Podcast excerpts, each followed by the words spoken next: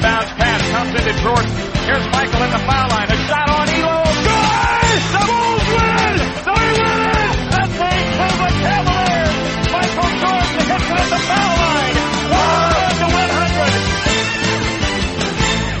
ar mais uma edição do podcast NBA 1x1. Eu sou Bruno Sader. Hoje é dia 3 de junho de 2022, 5 e meia da tarde, o dia seguinte do jogo 1 das finais da NBA temporada 2021-2022. Finais entre o Boston Celtics, campeão do leste, e o Golden State Warriors, campeão do oeste. O duelo de grandes cidades, Boston e São Francisco, começou com uma vitória do time verde do Celtics em São Francisco. Vitória apertada, um jogo que no final acaba tendo uma margem larga, mas um jogo muito maluco de muitas reviravoltas que vão ser a pauta do programa de hoje. Assim como tirar um pouquinho do atraso rapidamente do que a gente deveria ter feito semana passada, que era falar das finais de conferência.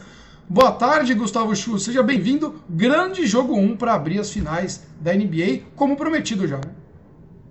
Boa tarde, Bruno. Boa tarde aos ouvintes. Um jogão de basquete, basquete do mais alto nível, um ótimo sinal para o restante dessas finais. Antes da gente falar um pouco da, da, da, do jogo de ontem em si, Vamos falar cinco minutos só sobre o, as finais de conferência. Eu não queria nem falar muito sobre a do Oeste, sendo sincero. Acho que foi uma final mais tranquila. O Mavericks era dificilmente acertar tudo que acertou de três contra o Memphis. E, e, aliás, contra o Memphis não, contra o Phoenix. E não ia ter um poder de fogo para igualar o Warriors. E, e, o Warriors acabou passando com tranquilidade pelo, pelo Mavs, embora todo o esforço do Luca Doncic. E a gente pode falar um pouco mais do Luca Doncic depois, mais para frente, do, e própria reformulação do Mavs uh, depois da, na, na, na off-season, depois da temporada. Agora, no, no leste, um grande duelo, né, Chu? Entre o Miami e o Boston. Os dois times tiveram lesões durante o duelo. O Marcus Smart baleado, assim como o Robert Williams pelo Celtics, que perderam. O Robert Williams perdeu jogos, o Marcus Smart também. O Miami, por outro lado, sem Tyler Hero, é, grande parte da série. É, perdeu muito seu poder ofensivo. O próprio Kyle Lowry, muito baleado. O Ben Adebayo não sabe o quanto ele estava 100% ou quanto só jogou mal mesmo. E, e Miami só teve chance nos jogos contra Boston, contra essa histórica def números, defesa de Boston, quando o Jimmy Butler tirou os coelhos da cartola. Né? Então a série foi para sete jogos. Foram das três vitórias de Miami, foram duas atuações épicas do Jimmy Butler, de mais de 40 pontos. Inclusive 45 no jogo 6, se eu não me engano, mas teve um, o jogo 1, se eu não me engano, foi de 40 pontos. E teve o jogo 3, que se eu não me engano, Miami ganhou, que foi um jogo muito estranho, que Miami pessoal comentou nos Estados Unidos que transformou o jogo numa partida de futebol americano, muita trombada, um jogo muito físico, muito truncado, pontuação baixíssima, inclusive, engraçada, parecendo nos 90. E o Miami saiu com a vitória, mas sem o Jimmy Butler carregar o time, ou sem esse jogo maluco de marcação, o Celtics conseguiu ter três vitórias uh, ok, sem muito susto, e foi para um jogo 7 que parecia que ia levar sem susto também, controlando, sempre na casa dos dois dígitos o tempo todo, até que nos últimos três minutos, uma implosão mental do time do Celtics, uh, uma sequência de bolas que não estavam caindo para o Miami, caindo de tudo quanto é lado, e o Miami chega até a bola da virada com o Jimmy Butler uh, livre na linha de três pontos, faltando 40 segundos e não consegue matar a bola de três, o Celtics ganha o jogo. Que maluquice, Chu, de, de partida, que maluquice de série, que grande jogo foi o jogo 6, que o Jimmy Butler fez 45 pontos, inclusive o Jalen Brown perdendo lances livres importantes no final do jogo. E que, e que quase um derretimento histórico, uma entregada histórica do Boston no final do jogo 7 também.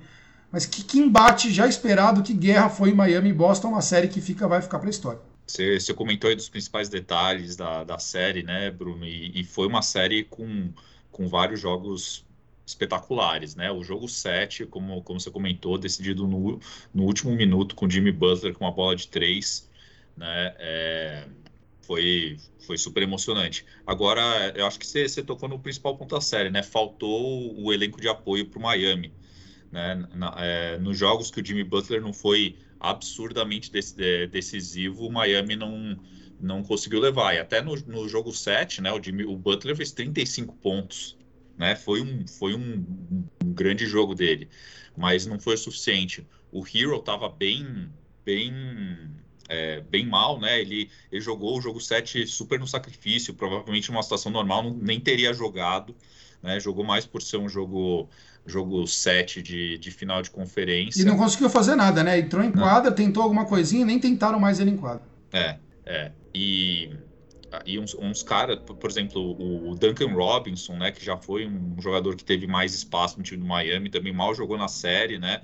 Ele entrava em quadra, o time do Boston começava a buscar ele na defesa em todas as, todas as jogadas, né? Então, praticamente não dava para botar ele em quadra. No jogo no jogo 7, o Miami jogou, é, é, botou oito jogadores em quadra só, né? sendo que o Tyler Hero jogou só seis minutos. Então ele estava com uma rotação bem, bem curta. Né? Não, tinha, não tinha muitos jogadores que o, que o, o técnico lá, o Eric Spoelstra, tinha coragem de colocar em quadro. Né?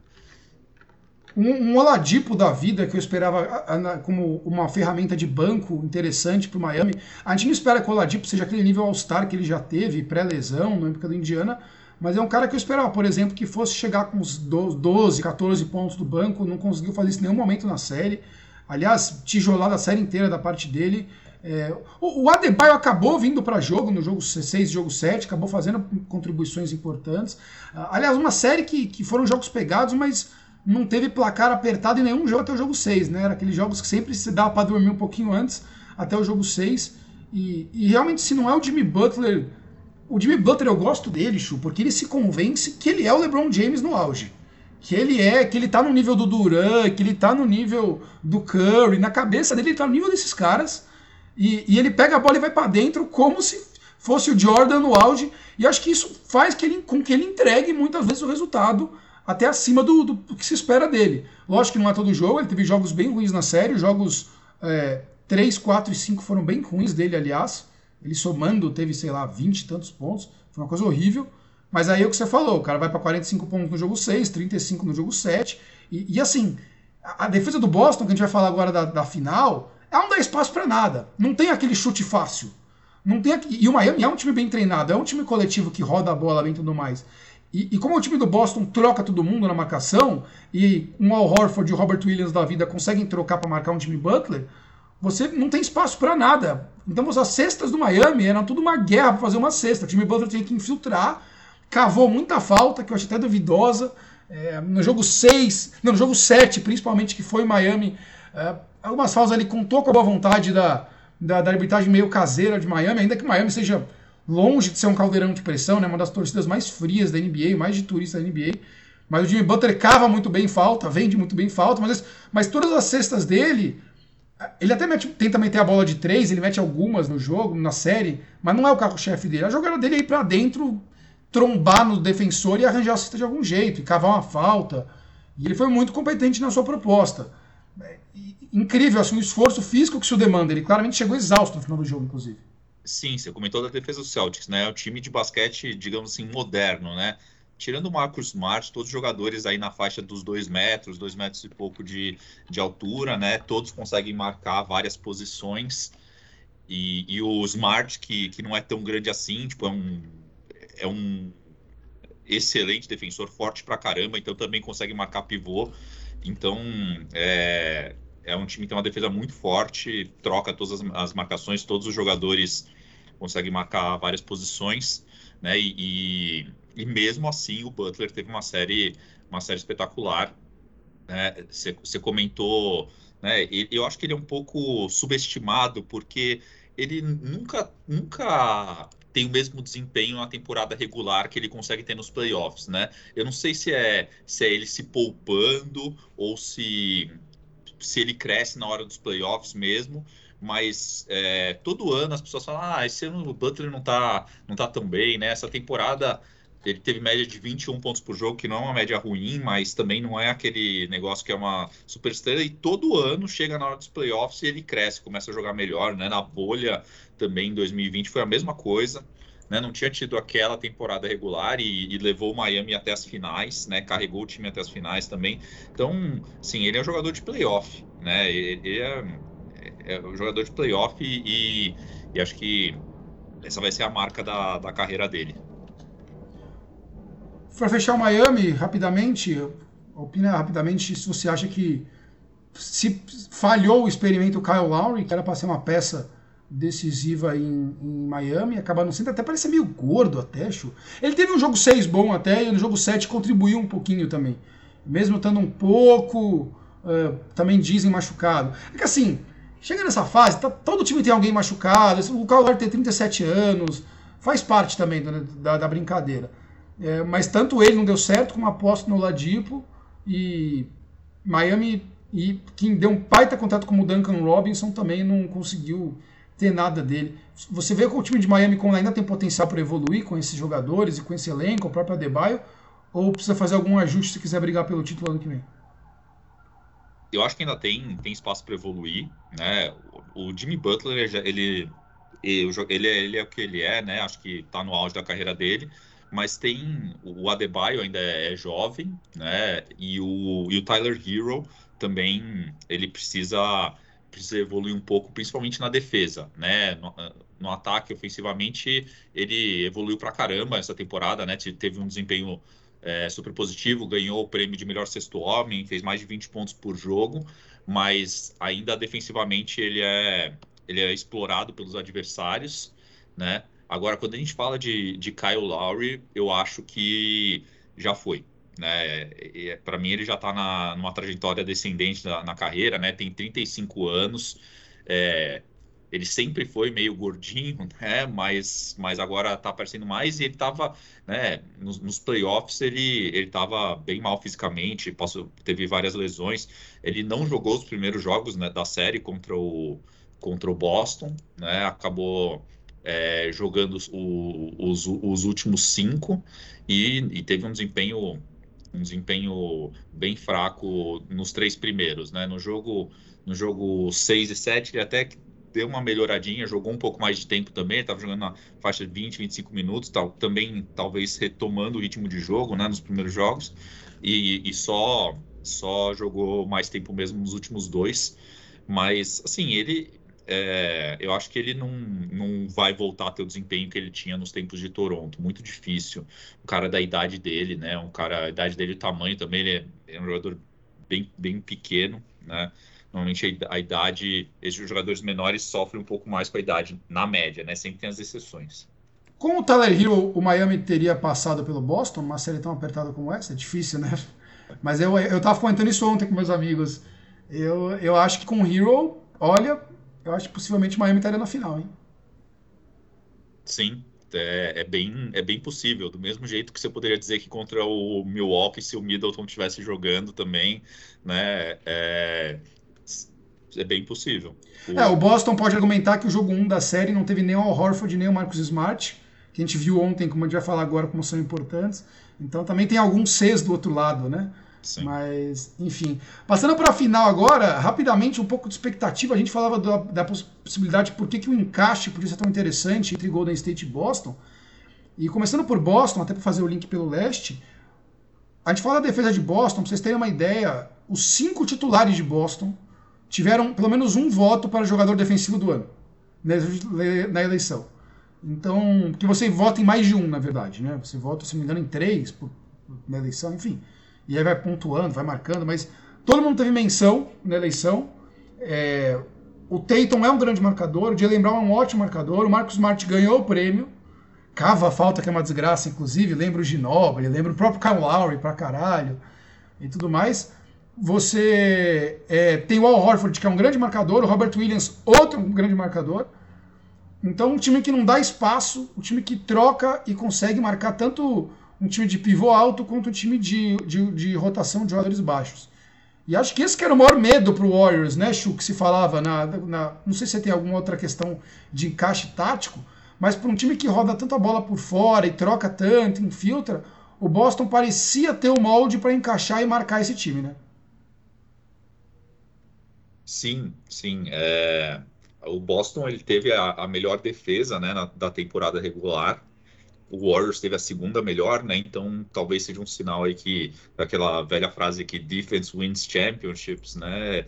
Esse ano vai vai se confirmar, né? Os dois times com as melhores defesas temporada regular estão na estão na final, mas mas é isso. Tipo, o time do Boston ele ele tem vários jogadores com, com tamanho que, que são bons bons defensores e, e, e, tem um esquema tático que se aproveita disso, né? Trocam muito quando, quando tem corta-luz e tudo mais. Isso isso encaixa muito bem contra o, contra o ataque do Golden State, porque se você no contra o Golden State, se você não troca num corta-luz do Steph Curry, se você dá, se o pivô dá um passo para trás, né, para proteger o garrafão, o Steph Curry vai vai arremessar de três, mesmo estando dois, três passos atrás da linha de três, né? Então, é, o pivô ele tem que ele tem que sair para ajudar, né, a, a, a tirar o arremesso do Curry.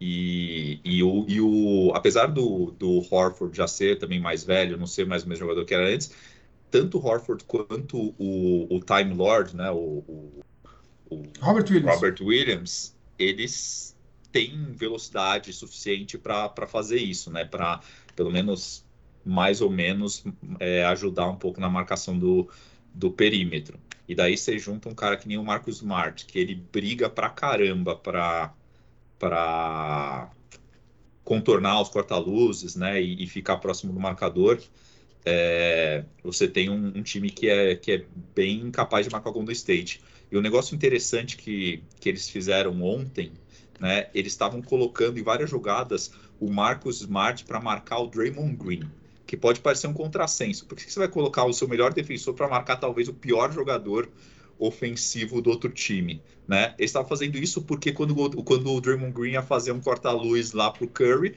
ele já trocava e ficava o Smart no Curry, né? Então, é, tem umas, uns lances interessantes aí táticos no que o, que o Boston fez ontem. Que foi uma questão de, é, uma questão de ajuste, né? Porque o jogo começa, falando já do jogo, primeiro quarto, o Curry tem um quarto histórico de, de seis bolas de três em oito chutadas, se eu não me engano. Ele fez 21 pontos no primeiro quarto. Você até mandou mensagem para mim, né? E agora eu estava aqui em casa com uns amigos e o Gustavo, amigo meu, até comentou. Até que a gente, a gente participa do Fantasy da NBA, né? Eu com um cartola aí, para quem não conhece. E ele falou: pô, esse já tô vendo que vai ser aqueles jogos fakes, que o cara destrói no primeiro quarto, você fica empolgado que ele vai pontuar alto no Fantasy e depois ele refuga. E foi engraçado que aconteceu isso, né? O Curry foi de seis bolas de três no primeiro quarto e só acertou uma depois do resto do jogo inteiro. É, é muito do ajuste que Boston fez, como você falou, né? O, o Emil Doca é um baita técnico, você tem o Brad Stevens por trás ali. É, o, o Doca, como a gente já falou aqui, a escola do, ele era assistente do, do Greg Popovich, na né, escola do Spurs, e, que é um time também que, que muito focado sempre foi em marcação, muito bom de trocas tudo mais. Então ele faz esse ajuste e, e, e também não ia dar para o Curry acertar tudo que ele acertou no primeiro período do jogo inteiro. Ninguém tem essa média na história da NBA. Então caiu tudo. Agora, falando do, do, do jogo em si, não só desse, desse ajuste, foi um jogo muito de reviravoltas, né? Não foi aquele time na frente, um buscando, ou que ficou parado o tempo todo. O Golden State abre no primeiro, no primeiro período, o segundo período o Boston responde e acaba na frente. É engraçado porque o, o Golden State pontuando muito naquele estilo bola de três de longe, né? Não só do Curry, mas do Thompson e tudo mais. E o Boston sempre com uma jogadinha mais trabalhada, mais embaixo, mais sempre se agarrando no placar ali. O Boston acaba bem no primeiro tempo, o segundo quarto, vira o jogo por pouco. Começa o terceiro período, o Golden State sai disparado na frente, já abre 10, 14 pontos de novo. E parecia que ia ficar por ali o jogo. E aí vem um quarto período histórico do, do, do Boston, que foi o 40, 41 a 14, algo assim. Foi 40 e tantos a, a 15 pontos, 14, 13, nunca tá tabela aberta aqui. Aliás, tô sim, mentira, só, só ler aqui, eu posso ler para vocês. É, o quarto período foi 40 a 16. 40 a 16. Então, e sendo que o terceiro período tinha sido 38 a 24 para o Golden State. Foi, foi muito maluco os períodos, um monte de reviravolta. É, ao, ao, que se deve os, fatores dessa, dessa, dessa arrancada de Boston no final? Show? Vou dar as opções aqui para quem não viu o jogo. Foi uma partida histórica do Al Horford de 3 pontos. Ele acertou o maior número de cestas de 3 pontos na carreira dele. Para quem não lembra, o Al Horford é do draft de 2007. Ele, 7 ou 8. Ele foi draftado junto com Kevin Durant, que acho que é o único dessa turma que está por aí ainda, mas com gente tipo Joaquim Noah no draft, entendeu? Então, eu até eu puxei ontem para ver, tinha mais alguém que tá por aí ainda, mas Greg Golden foi o primeiro desse draft, sabe? Então, que é um cara que mal jogou por Porto. Então, cara, na época que tinha Seattle Supersonics na NBA, o Durant foi draftado pelo Seattle Supersonics. Então, já fazem 15 anos na NBA. O Al Horford, aliás, que estreou nas finais, finalmente, ele bateu na trave com tantos times. E ele meteu o maior número de cestas de três da vida dele nesse jogo. Foram 6 de 8. Além disso, você teve uma partida histórica também de na bola de três pontos uh, do resto do time no geral, né? O Derek White, um excelente jogo do banco, 5 de 8, 62%, 6 de 11 de quadra. Uh, o próprio, o próprio Marcos Smart, 4 de 7 de 3 pontos também, que é uma média altíssima, 57%. Então dá para alegar, assim, pro lado de do, do, defendendo o Golden State, Chu, que, ah, porra, os caras chutaram a vida de 3 pontos. Esquece. Quando vai ter jogo de novo do Al Horford 6 de 8, Derek White 5 de 8? Não vai ter. Agora, pro outro lado, um jogo muito ruim do Jason Tatum, né? Ofensivamente, ele deu, ele deu 13 assistências? Deu, verdade. Mas 3 de 17 em arremesso de quadra. É muito ruim esse número. 1 de 5 de, de 3 pontos. Zero rebotes ofensivos. Então, um jogo muito ruim do Tatum. Então, aonde está o copo de Boston? Está no meio cheio por esses jogadores ou está no meio vazio porque o Tatum foi mal? O quanto eu ficaria desesperado se eu fosse torcedor, torcedor do Golden State? a, a, história do, do Horford, né, que você comentou, é bem interessante. Ele era o jogador, até ontem, né, o jogador que tinha jogado mais jogos de playoffs sem ter participado de um jogo de final. Ele tinha jogado 141 jogos de playoffs e nunca, e nunca tinha chegado nas finais. Né? E, e daí no primeiro, primeiro jogo ele já tem esse. Ele já é o maior pontuador do time, tem um, tem um jogão com 35, 36 anos de idade, né? É, é história bem legal. E aí, curiosidade, hoje o, o, o com, com o Horford estreando, o atual recordista é o Paul Millsap. Que. é bom jogador também, velho. Bom jogador. É, mas, mas, assim, eu, eu acho que, que é, é mais pro, é, pro, pro Golden State ficar bem preocupado.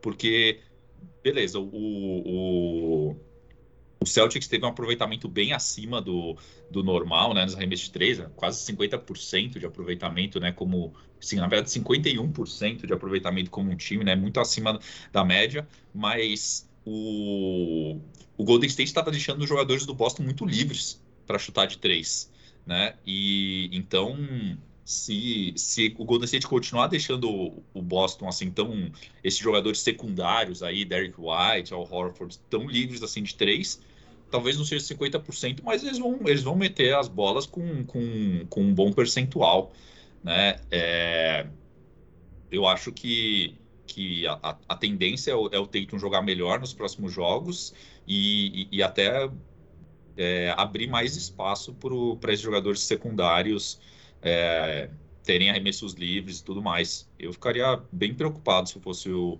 o, Steve torcedor Kerr. do Golden State. E o Steve, e o Steve Kerr. Kerr. também. é, o, o Jason tenta jogando melhor, talvez você vai falar, tá bom, o Horford vai matar menos bola de 3 e o White, mas aí o Tatum tem um baita espaço para melhorar também. Então talvez meio que se anule, nesse, se equilibre nesse ponto. É, me parece também um pouco, Chu, a gente pode até dar um ajuste técnico daqui a pouco, mas um pouco do psicológico. O Celtics, que esse time tem zero jogos do. do se, se contar, né, até mostraram um gráfico, né? Que o Warriors, os jogadores, juntando cada jogador, quantas vezes já jogou uma final. Um time que tem Thompson, Curry, Green e, e Iguodala, né? 123 é, jogos de experiência de final contra zero. Contra zero, é. Então, assim, eu acho que. E aí começa o jogo, essa chuva de bola do, do Curry tudo quanto é lado. Eu acho que o Celtics deu uma assustada ali e até teve mérito para ficar no jogo e não deixar o, o Warriors abrir mais de 20 pontos e tudo mais. Ficou ali 10, pouquinho e tal, e ficou por ali. E depois que a hora que assentou e baixou o nível, eu, tava, eu, eu ouvi hoje os podcasts do, do Brian Windhorst com o Kendrick Perkins, gravado direto do Chase Center, depois do jogo, lá na quadra mesmo gravado. Eles relatam um pouco, até o Zach Lowe também fez um podcast com a Doris Burke hoje também sobre o jogo todos recomendáveis, muito bons, né? Um é o, o Brian Windhorse e The Hope Collective, e o outro é o Zach Lowe, The Low Post. Eles falam um pouco que o clima no Chase Center não é o mesmo clima que tinha no, na Oracle Arena, que era em Oakland e agora está em São Francisco. Antes era algo mais, vamos usar um jargão bem batido, raiz de Oakland, que é um pouco mais. Não é povão, né? Quem é no Oracle Arena, mas é um pouco mais o público de sempre. E aí tá num público do Chase Center, que é mais o povo modinha rico de São Francisco. Mas assim, eu senti uma arena bem vibrante até, Chu. Eu não senti pela TV, pelo menos. E a gente escuta inglês, né? Então, pelo, pelo streaming do League Pass, então dá para pegar bastante o público, muito mais do que em português, quando fica por cima a voz do, dos brasileiros comentando. Eu não senti uma torcida fria. mas se não fez a mesma pressão nos jogadores do outro time do que foi nas outras finais, não sei. Eu não senti uma torcida fria, fria, como a de Miami. Mas o time do Celtics assimilou bem o jogo e, e assimilou a marcação. E no final do jogo parecia que o Golden State que estava sentindo. O Draymond Green perde dois lances livres ali no final do jogo importantes.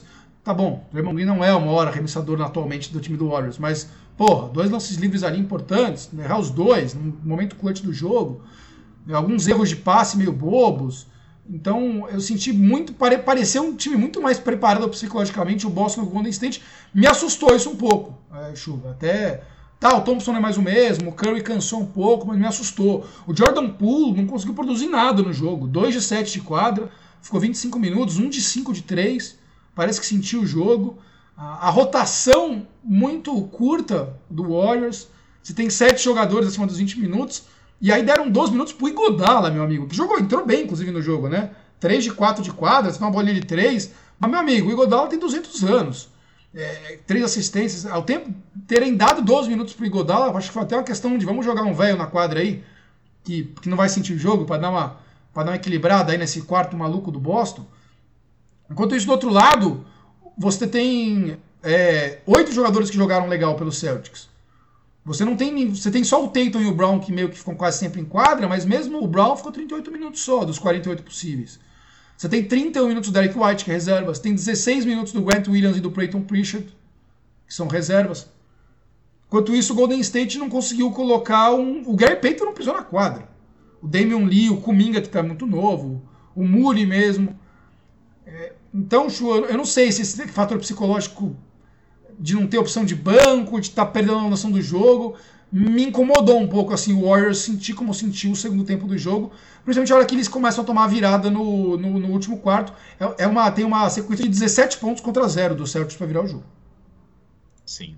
É, so, sobre a torcida, né? Eu estava ouvindo o podcast do Bill Simmons hoje, hoje mais também. cedo. E ele falou que ele até se surpreendeu positivamente, digamos assim, com, o, com a torcida do Golden State. Eu não sei se isso é porque a expectativa dele estava muito baixa, mas ele, ele falou bem da torcida, falou que a torcida estava tava junto com o time e tudo mais. Mas é. ele, ele não estava no jogo, né? Ele não estava no jogo, o Bill Simmons. Ele estava, acho que acho que estava. Acho que... É, eu não, acho que eu perdi essa, essa parte no começo do podcast. Lembrando que ele é torcedor fanático do Celtics, né?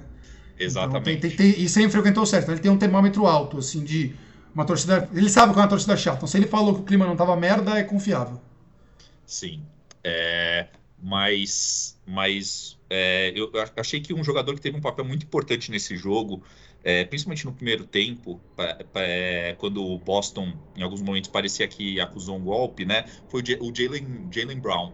Eu achei que ele fez um bom primeiro tempo, chamou a responsabilidade, tipo, não, não, não fez tantos pontos assim, mas ele ele estava batendo para dentro, chamando a responsabilidade, tentando fazer alguma coisa pelo, pelo time, né? É, no momento que o Tatum tava, tava bem mal, né? No, no é, Principalmente naquele começo de jogo, Chu, que o, que o Warriors começou a chover bola de terço por quanto é e quem ia dar uma resposta era o Brown sempre, que pegava debaixo do braço a bola, e ele foi o responsável por manter o time. Se o primeiro quarto foi 32 a 28 para o Boston, para o Golden State, foi por causa do, do, Brown.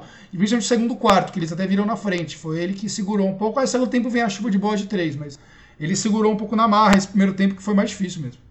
É, então achei que ele teve, teve um papel bem importante, né? E sobre, sobre o banco, sobre o Golden State, né? O Draymond Green jogou muito mal esse jogo, né? É, ele foi 2 de 12 da quadra, né? Ele, ele errou várias bandejas relativamente livres, assim, que, que não dá para errar, né? Ele, apesar de ter pego 11 rebotes, eu achei que que ele jogou mal e até fico pensando se o, se o Golden State não, não teria ido melhor se substituísse um pouco dos minutos do Green por um Otto Porter Jr., que, que meteu várias bolas ontem, né? É difícil você falar isso, está tirando de quadro um dos, um dos melhores jogadores e que é também um super jogador defensivo, mas, mas ele, para mim, ele deixou bastante a desejar. Com relação ao pool, né? Eu acho que os times, desde a série passada, já entenderam que, que é, ele é um cara defensivamente é muito fraco, né? E, tipo, sempre, é, quando ele entrou em quadra ontem, os, jogadores do Celtics é, começavam a tentar é, explorar ele na defesa, bater para dentro. Ele, é, ele é, parece que ele é fraco fisicamente ainda. Né? Ele não consegue trombar com um Jason Tatum, não consegue trombar com, com um Jalen Brown, com o Marcus Smart. Né? É, então, os caras batiam para dentro do garrafão, faziam um post-up de, de, costas para a cesta e, e, conseguiam chegar e empurrando ele até super perto da cesta para conseguir um arremesso fácil. Então, ele é, def, defensivamente ele foi muito explorado pelo, pelo Boston. Daí a contraparte é que ele mete bastante bola de três, ofensivamente é um bom jogador, só que quando ele não, não traz isso, quando ele não traz lado ofensivo, não tem por que se deixar em quadra. Né? É, então, é, vamos ver o que, que o Kerr vai fazer, se ele vai mexer na rotação, se ele vai diminuir os, os minutos do pool. É, a questão desse time do Boston Celtics é que eles não têm não tem nenhum jogador que você pode esconder um cara que é meio ruim na defesa. Os cinco jogadores do Boston são minimamente competentes, assim, então você não, não tem aquele cara que você, que você fala, ah, não, deixa ele marcando um, sei lá, o Philadelphia, um Matisse Taibo, assim, que você pode dar a bola para ele e ele não vai fazer absolutamente nada, né? Então, é, esse time do Boston, ele é, ele é bem, bem equilibrado, os jogadores... É, são tem um mínimo assim de habilidade ofensiva. E isso desgasta muito, até mentalmente, outro time. É, é muito difícil. É, é, por isso que eu falo que eu dou muito mérito pro Jimmy Butler. É muito difícil toda a posse de bola ser uma guerra para fazer uma cesta. Então, esse é muito do mérito de Boston. Acho que quem costuma acompanhar durante a temporada regular ou ver muito jogo, às vezes até não, não consegue entender isso. Porque até gente que. Quem joga um pouco de qualquer esporte na vida sabe que você é, ir contra uma defesa muito forte que te desgasta muito, seja no futebol, seja no handball, seja no basquete, seja o que quer que for, é muito desgastante, é muito psicologicamente, fisicamente. Então parece que uma hora acabou o combustível do Golden State ontem, literalmente, para ficar brigando e batendo para furar essa defesa. O Jordan Poole, é o que você falou, ele tem que entregar uma coisa ofensivamente. Um de cinco, de três, quatro turnovers no jogo, foi o que mais entregou bola do time do Warriors. O Otto Porter colocou 4 de 5 de 3, foi um ótimo número, espetacular. Mas assim, com ele em quadra, menos 18 pro time. Com o pulo em quadra, menos 19. Outro cara que o Kurt teve que tirar na quadra no segundo tempo, mal jogou. O Kevin o, o, o, Kevin, Kevin Looney. O Kevin Looney. Porque ele é um cara que se perdia nesse small ball. É um duelo de small ball, né, de dois times muito móveis. E ele não conseguia acompanhar isso. Ele jogou 10 minutos só no segundo tempo. No total. No quarto período foram dois minutos. A, parte da sequência lá, porque é o que você falou. O Al Horford vai chutar a bola de três. O Kevin, o Kevin Looney não consegue acompanhar ele na bola de três para marcá-lo. E, e, e, aí você tem uma. Qual é a função do. Ah, Bruno, o que, que o Kevin Looney tá fazendo no Warriors? Ele tá lá no Warriors para pegar rebote defensivo e principalmente ofensivo. Puta, ele é importantíssimo. Fica essa chuva de bola do Warriors de longe. Ele foi debaixo da cesta pegando bola e devolvendo para os caras chutar de novo. O que é importante pra caramba pro time. Contra o Dallas foi muito importante, inclusive. É, contra o Memphis também foi importante. Agora eram times que tinham pivôs ali, você tinha o Maxi Kliba para ficar trombando um no outro. Agora aqui você tem o Robert Williams e principalmente o Horford, que destrói o cara. Então o Mario Kurt teve que tirar, ele ficou dois minutos em quadra só na, na reta no, no, último período. E aí vai pôr quem nesse quinto lugar? Vai pôr o Otto Porter Jr. para jogar? Pode ser. Você vê, jogou o Godal um pouco. O Kuminga é muito novo. Olha, assim, eu não quero ser profeta do apocalipse. Eu até acho que realmente Boston ofensivamente teve um jogo acima do normal de pontuação. Não é para pontuar tanto assim o Boston geralmente. Mas mesmo que o jogo não seja tão, uma tão larga vantagem, eu acho que esse cenário todo para uma série longa como essa e já 1 a 0 para Boston, olha, vou querer ver o Curry meter uns 40 pontos por jogo para buscar essa série, Chu. É, e, e um, um, jogador que a gente nem falou tanto, mas que vou dar um destaque aqui, levantar a bola para você cortar, o Derek White, né? Que é jogador do Spurs. Teve um jogo. Eu ficava ontem, meu garoto! 21 pontos, né? Tirando a defesa também, que ele é excelente marcador, então, putz, foi, foi um jogão do, do White. É, mas, mas ele, ele encontrou, acho que o que a posição dele mesmo, que é um coadjuvante importante num time de destaque. O problema dele no Spurs é que o Spurs lógico que vem uma fase de reformulação, muita gente nova, e, e deram um contrato grande para ele como uma aposta para ele ser um dos protagonistas, como é o DeJounte Murray, por exemplo, hoje. E ele não virou isso. Mas não quer dizer que ele não serve. Nessa configuração dele no, do War, do Celtics, ele é muito importante. Inclusive, no último período, ele ficou 11 minutos em quadra. Só, só não saíram da quadra no último período. Ele, o Brown e o Tatum. Ah, Bruno, é porque tava caindo tudo da mão dele. Verdade. O homem tava dando de três. Mas é o que você falou, defensivamente, ele também é muito importante pro time. Então ele, ele marca bem, ele não é uma lacuna defensiva. E ele muda de posição, ele consegue fazer o 3, o 2, o 3 e o 4. Ele consegue deixar o Smart no banco que não tá 100% fisicamente, a gente sabe. Então ele consegue cobrir. Ele não é um marcador igual o Marcos Smart? Não é, mas ele é um bom marcador também.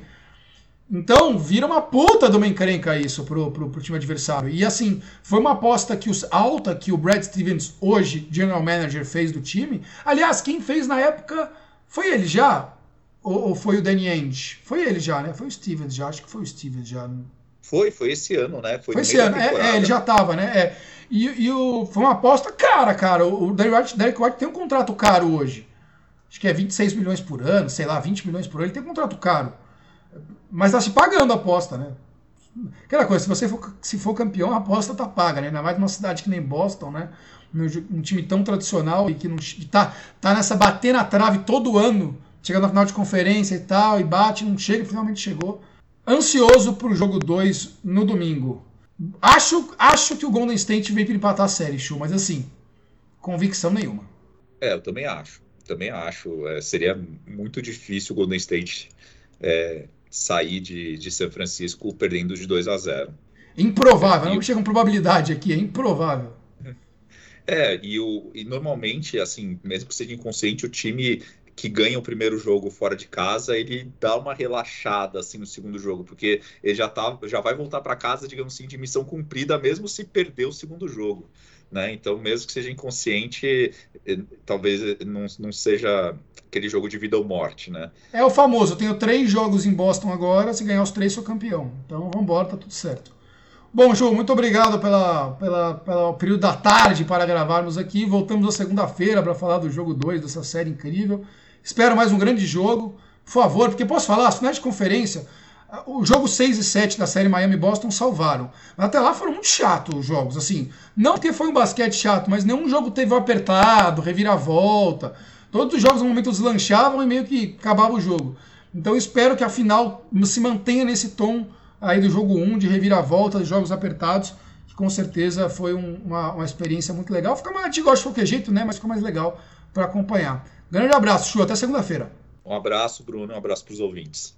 Nos escutem no Spotify, Apple Podcasts, Google Podcasts, qualquer agregador de podcasts. Você assina o podcast, recebe todas as edições assim que ela estiver disponível. Grande abraço, até a próxima.